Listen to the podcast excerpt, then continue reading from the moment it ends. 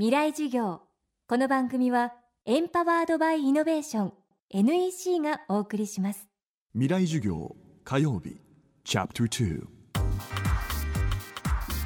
未来授業。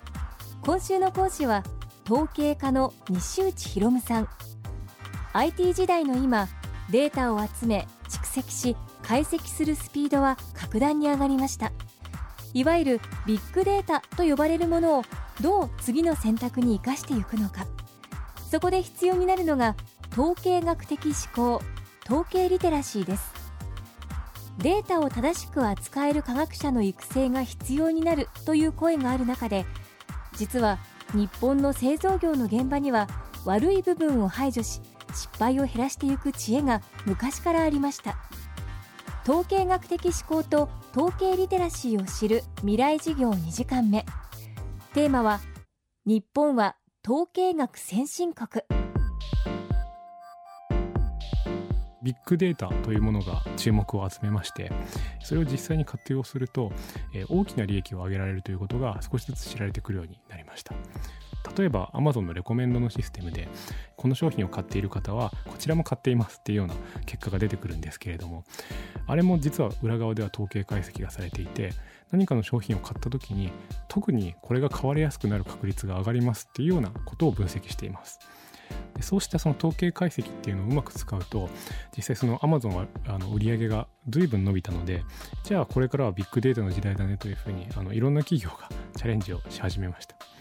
で、まあ、まずその実際分析ができなきゃいけないだろうということでその、えー、データ分析を、えー、専門とするそしてその IT のことについても分かるデータサイエンティストという職業が注目を集めるようになってきています。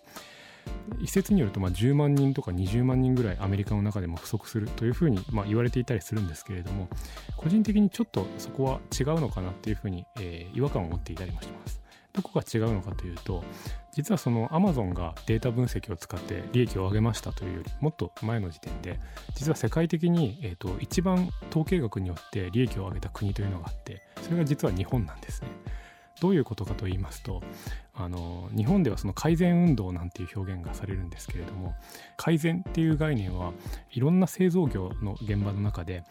出来上がった製品が不良品だったっていう風な時にで原因を全部ばらして全部、えー、一個一個確認してっていうのも一つの方法なんですけれどもそれ以外にどこが一番不良品率が高いんだろうっていうことを集計していくと。そうするとどこのパーツが一番不良品率を上げていてそれが最終的なその、えー、製品全体の不良品率に影響しているんじゃないか。どういうふうな原因を解決すればこの生産性は上がるんだろうというふうにやっていくと、工場全体でその製品を作るスピードだったりとか、と不良品率がコントロールできるとそういったやり方が改善と呼ばれるものでその背後にはその統計学的な知識があると高度経済成長期っていうのはそういったものに支えられていたのではないかというふうにも言われていたりします。でそれは、えーと、あくまでその単純集計っていう世界なんですけれども、えー、日本の場合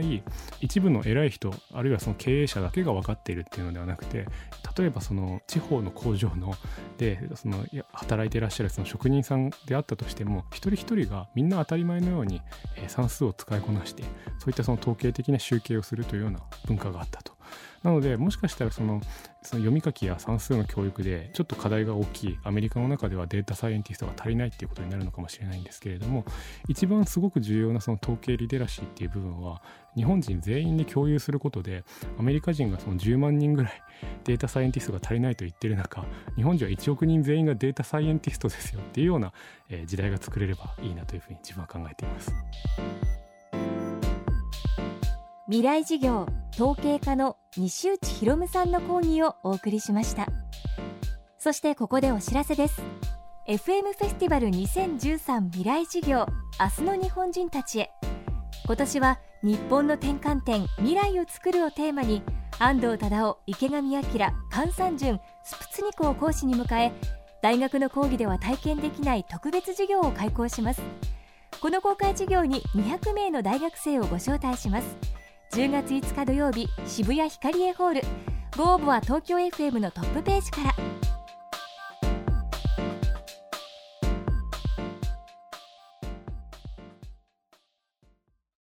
地球一周およそ100分。高度700キロから地球の水循環を観測し気象予報や農業などに役立つ衛星しずく。NEC は確かな技術で支えています。この星の今を知り未来につなぐ。NEC の宇宙ソリューション。NEC 未来事業。この番組はエンパワードバイイノベーション。NEC がお送りしました。